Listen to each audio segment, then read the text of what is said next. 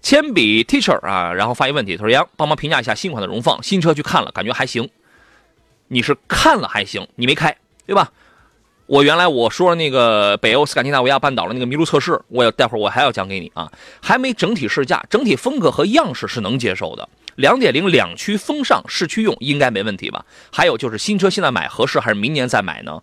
我挺我我我挺想现在买的，比较纠结，麻烦主持人给点评一下。刚好节目刚一开始的时候就有就有这么一位叫碧海蓝天，他说二十万落地买一台 SUV，考虑的是本田 CRV，还有新款的荣放，还有奇骏。请问杨老师怎么挑选？他的要求是实用、稳定、安全、经济。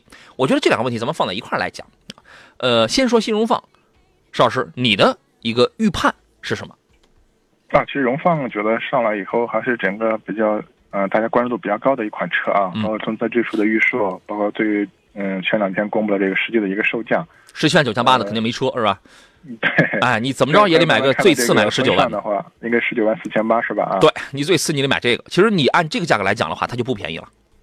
对，其实这个价格区间的话，你不管是同一日系的或者其他品牌车系的，都我觉得这种竞争还是非常激烈的这种情况啊。对。所以目前来看呢，我觉得荣放的话，这款车我觉得还是有有一定的潜力或者潜质啊。嗯。但是整体来说的话，一个是新车刚上来，整体的可靠稳定性的话，我觉得这个还是需要市场的一个检验啊。对。你包括我们现在买肯定不合适。啊，包括说那个 CRV 当时上来以后，一点五上来，大家也都是感觉非常不错，嗯，买是吧？嗯。就是后期出来一些这种问题。好，这样先打断，我们进广告，回来之后咱们接着说。来，各位，我发现我回来之后广告也没少啊。呃，我们继续回到节目当中，接着来说刚才这个新款的 RAV4 这个问题。石老师，请接着来说完您的这个刚才的观点。嗯，前面其实第一点的话，就我觉得还是说整体的这个车况呢，就稳定可靠，这个还需要一段时间的检验啊，这是第一点。第二点的话，我觉得还是这个价格啊。其实现在这个价格来说的话，我觉得，嗯，包括在日系里面或者同级别的车企里面，其实这个价格并没有太多的优势，没有优势。所以我觉得，对啊，这个荣放的话，可能后期的话，这个价格方面的话，包括它的坚挺程度啊，包括要都。降价周期的话，我觉得这个也是可能作为想购买这款车的朋友的话，都要可能要关注的一几个点。嗯，对，第一，现在买不合适，价格不合适，因为十七万四千八的那个标配你是提不到车的，它几乎不生产。你怎么着，你最次从十九万四千八开始买，那么十九万四千八你去看一看，现在能不能买到一个两点五升的日产奇骏，能不能买到一个两点零 T 的途观 L，恐怕都是可以的，对吧？而且还有其他的很多的车型，那么这样去一比较的话，一台2.0升的一个次低配的一个荣放，其实在价格上它是没有优势的。